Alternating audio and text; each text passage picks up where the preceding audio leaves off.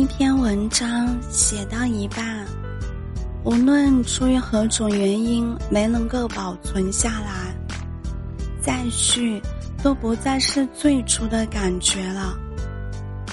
或者你就这样放弃了。于是过了一段时间，你仍然记得文章的大概，却清晰而又模糊。像极了一段发生过的感情，我们还能够想起，我们曾经在一起，却想不起当初我们为何要在一起了。无论何种原因，终是破镜难圆了。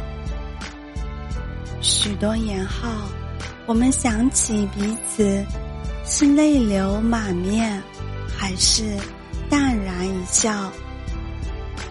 最在乎的年纪，可以在失去你后告诉自己，以后就这样一个人过。不是说害怕了情伤，只是不想与人分享你我的甜蜜，甚至于已经尝试着和家里人沟通。这辈子就不结婚了。可是，过了许久许久，或者说过了好多年，你仍旧是我心里的唯一。可是，我也能淡然接受往后的日子，有一个来代替你陪我走下去的人。所以，直到今天，才明白那句：“从前的日子都远去，我也会有我的妻，我也会给他看相片，给他讲同桌的你。”不知道这应该是怎样的一种情况，也不知道这应该是怎样的一种情感。祝你安好。我也幸福。我们想起曾经，不用后悔，不必愧疚。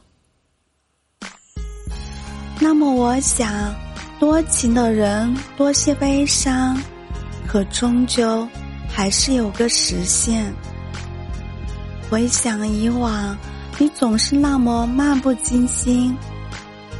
或许，这才是正确对待感情的方式。无论何种感情，都是两个人的相互付出与回赠，是两颗相互牵绊的心。如果我们到了各自成家的年纪，却仍旧漂泊无依，那么姑娘，我宁愿你选择一个待你好的人。也许。这个世界已经不再相信爱情，但至少不会被辜负。在往后的日子里，爱情可能不再是维系两个人婚姻的筹码，激情也总会是被生活的平淡所磨灭，并且。相比于一见钟情，日久生情可能维系的时间能够更长。在两个人以后的日子里，你或许会被他的无微不至所感动，或许也会对他产生情愫。那么，晚来的爱情能够让你和他走得更远。我们每个人所想的婚姻，都是爱情的升华，可婚姻也会是爱情的粉末。我们曾憧憬着和喜欢的人在一起，那是我们期待的爱情，而现实，可能是我们选择和喜欢自己的人在一起。那是我们接受的婚姻。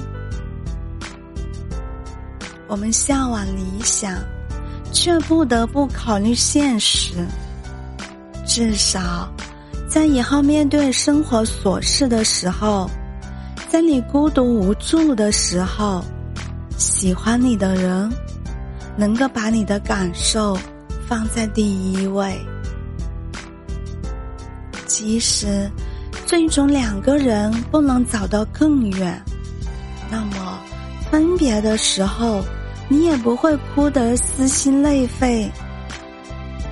不过说到底，求而不得的心，有多少人能够就此平静？可执念多一分，心也就多伤一分。那么我想。